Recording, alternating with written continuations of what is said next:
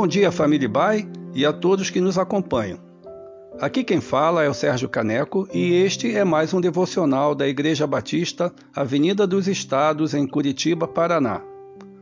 Hoje é quinta-feira, 26 de 11 de 2020 e vamos continuar refletindo sobre o tema Passos de Fé.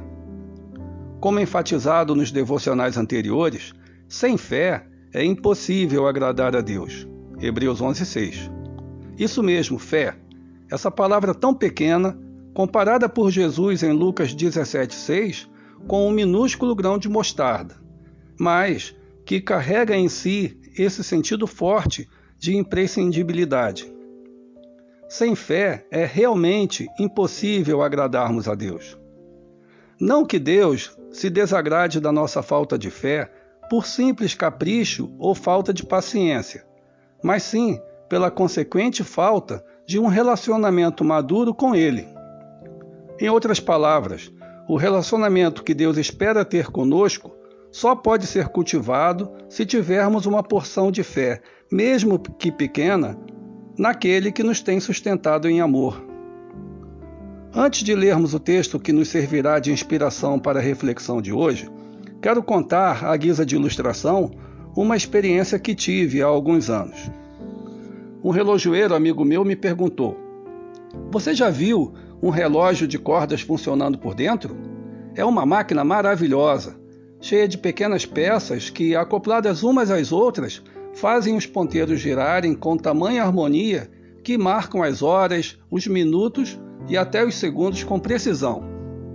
Ao me falar isso, ele mostrou uma pequena peça, repito, uma pequena peça, que de tão pequena teve que pegar com uma pinça e disse: Sem isso, esse magnífico relógio não funciona adequadamente. O texto que usaremos hoje está no capítulo 5 do Evangelho de Marcos, versos de 25 a 29. Assim diz a palavra do Senhor. Aconteceu que certa mulher, que havia 12 anos vinha sofrendo de uma hemorragia e muito padecer à mão de vários médicos, tendo despendido tudo quanto possuía, sem contudo nada aproveitar, antes, pelo contrário, indo a pior, tendo ouvido a fama de Jesus, vindo por trás dele, por entre a multidão, tocou-lhe a veste. Porque dizia: Se eu apenas lhe tocar as vestes, ficarei curada.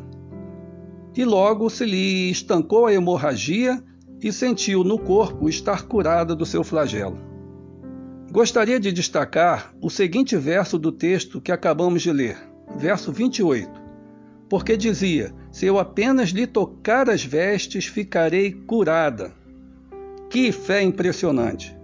Estamos diante de uma passagem bastante conhecida das Escrituras Sagradas, que foi relatada não só por Marcos, como também por Lucas e por Mateus.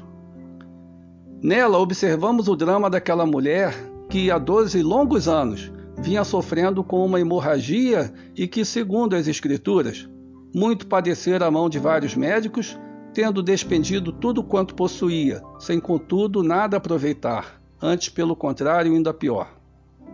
Antes de ter vivido a experiência que teve com Jesus, aquela mulher já havia feito de tudo que estava ao seu alcance para se curar. Mas no momento oportuno, mesmo com todas as adversidades circunstanciais que teve que enfrentar, deu o seu maior passo de fé e, em meio à multidão, ousou tocar nas vestes de Jesus, certa de que algo de bom lhe aconteceria. O verso 28 deixa clara essa, essa esperança. Finalmente, após tamanha ousadia, ela ouviu do próprio Senhor as seguintes palavras: Filha, a tua fé te salvou Vai-te em paz e fica livre do teu mal. Marcos 5:34.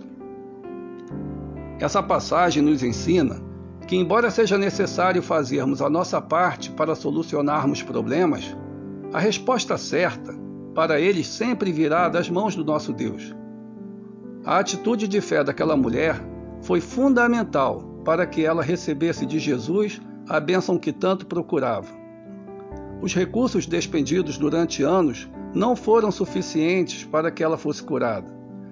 Não estou dizendo aqui que devemos deixar de fazer a nossa parte na busca de solução para os nossos problemas, mas que, embora devamos agir, devemos, pela fé, depositar no Senhor a nossa maior esperança de socorro e provisão. Que a nossa fé, mesmo que pequena, seja sempre colocada em ação. Que possamos ter ousadia para diariamente tocarmos nas vestes do nosso Salvador, confiantes de que a Sua soberana vontade, que é boa, perfeita e agradável, se cumprirá em nossas vidas para a honra e para a glória de Deus.